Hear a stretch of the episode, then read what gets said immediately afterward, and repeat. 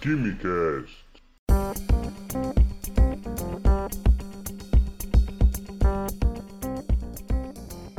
Alô, gênios, estudantes e admiradores de Química do meu Brasil, sejam bem-vindos e bem-vindas ao Dose de Química. Eu sou o Vinícius Químico e sabe aquele dia que você tá lá lavando louça, certo? Na hora da água ir embora, quem disse que ela desce? Teve um dia que aconteceu isso e minha mãe foi lá com sua santa paciência, pegou um produto de limpeza, um desentupidor de pias lá, colocou no ralo, né? E o problema foi resolvido. Eu lembro que nesse mesmo dia, um pouquinho mais à tarde, a gente foi fazer uns pastéis, né, para comer um pouquinho, aquela friturinha boa. Aí, né, eles ficaram bem bons, só que sabe quando tem um ou outro que passou um pouquinho do ponto, ele ficou um pouquinho mais de tempo na panela, ele dá aquela sugada um pouquinho mais no óleo, enfim. Mas a fome tava lá, né, pra dentro, um abraço. Só que assim, né, sabe aquela comida, fritura, que depois ela dá aquela lembrança? Então, é o que aconteceu, né, azia, queimação, no finalzinho do dia. E vem novamente minha mãe com aquela garrafinha azul de leite magnésio, tomei uma colher daquilo, parecia que eu tinha lambido uma parede de gesso, beijado o chapisco do muro ou então bebido o leite de burra do Chaves. Bem, só nesses imprevistos né, da, da minha rotina, de, da rotina de qualquer um, né, pode acontecer com a vida de vocês também, a gente se depara com duas bases inorgânicas, também chamadas de hidróxidos. E esse é o nosso tema de hoje. A gente viu no episódio anterior que o químico Arrhenius deu uma definição para ácido, mas ele também deu uma definição para bases. As bases ou hidróxidos para Arrhenius são compostos que, por dissociação iônica, liberam como íon negativo apenas um ânion hidróxido, OH-, também chamado de hidroxila. Só para recapitular, quando a gente coloca um sólido em água e ele libera íons, formando um eletrólito, nós temos uma dissociação iônica. As bases elas podem ser identificadas por algumas características. Se a gente já vê uma fórmula de um composto inorgânico e tiver um OH, tem grandes chances de ser uma base. Mas não afirme isso se for um composto orgânico, tá bem? Se um composto orgânico tiver uma cadeia de átomos de carbono e pendurado nela um OH, não se trata de uma base, é uma função orgânica, pode ser um álcool, pode ser um ácido carboxílico, enfim. Isso é assunto para um outro momento. Só se for um composto inorgânico.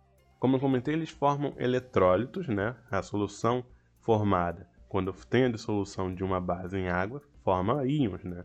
Nessa dissociação iônica são formadas soluções que têm íons e conduzem eletricidade.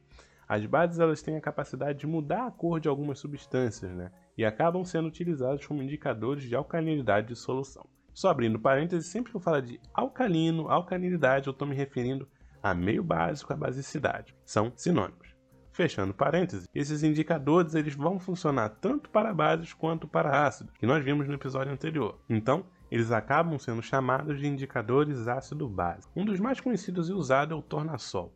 O tornassol é extraído da líquido e é fixado, impregnado em um papel bem poroso. Esse papel poroso é cortado em fitas e eles podem ter a cor vermelha ou a cor azul. Essas fitas são bastante utilizadas em laboratório.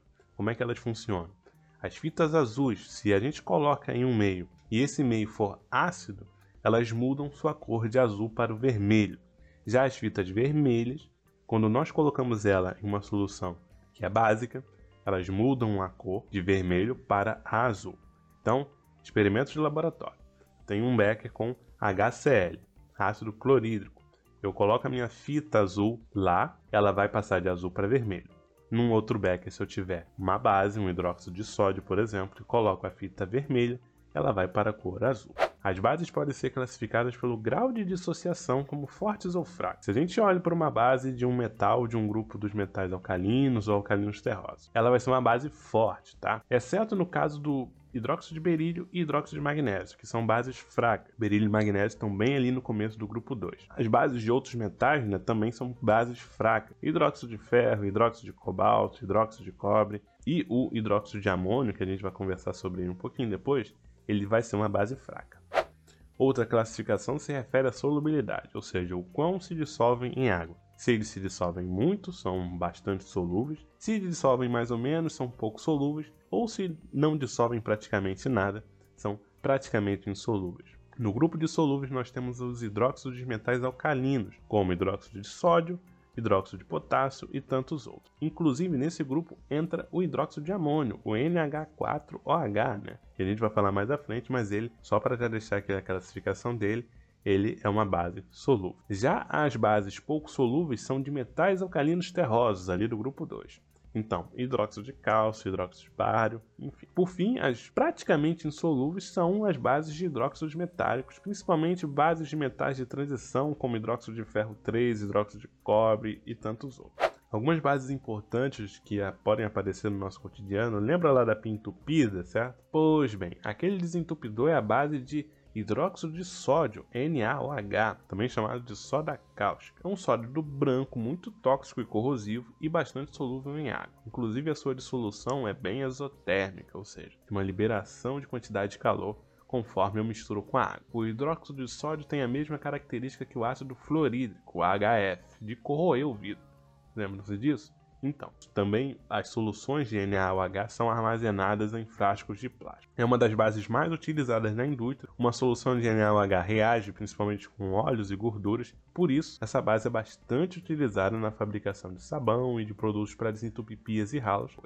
Bom, e do leite de magnésio laprazia? Aquilo nada mais é do que uma suspensão de hidróxido de magnésio, MgOH2. É um magnésio com carga mais 2 ligados a dois hidróxidos, então por isso MgOH2, tá? O que que acontece? O hidróxido de magnésio é um sólido branco, pouco solúvel em água. Justamente por isso ele forma uma suspensão e não uma solução. Em outro episódio eu explico com calma essa diferença, tá certo? A ação de combate à azia se dá por uma reação química de neutralização, onde o hidróxido de magnésio do leite de magnésio reage com o excesso de ácido clorídrico produzido pelo nosso estômago e que está causando essa queimação. O resultado dessa reação é a formação de um sal e de água. Então tem uma diminuição da concentração de ácido ali no meio do estômago e tudo mais, e a sensação de queimação passa. Outra base importante é o hidróxido de cálcio, CaOH2. Novamente, um átomo de cálcio com carga 2, mais ligado a dois hidróxidos de carga 1 menos. O hidróxido de cálcio é um sólido branco pouco solúvel em água. É muito usado na construção civil para preparar argamassa, para você assentar tijolos, pisos. Também é utilizado na pintura, na pintura de paredes, muros e meio-fio. E também é usado na agricultura como inseticida, fungicida,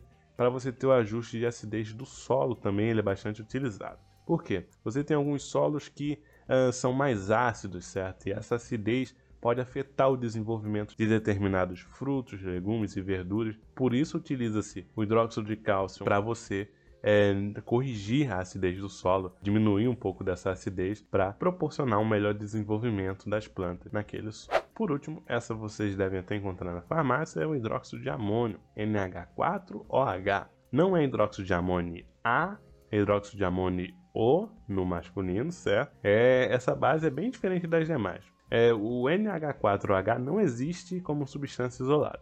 Esse composto, hidróxido de amônio, só existe em água. Mas por que, que isso acontece? Bom, é porque esse, esse composto ele é o resultado de uma reação entre amônio A e água. Mas quem que é amônia então?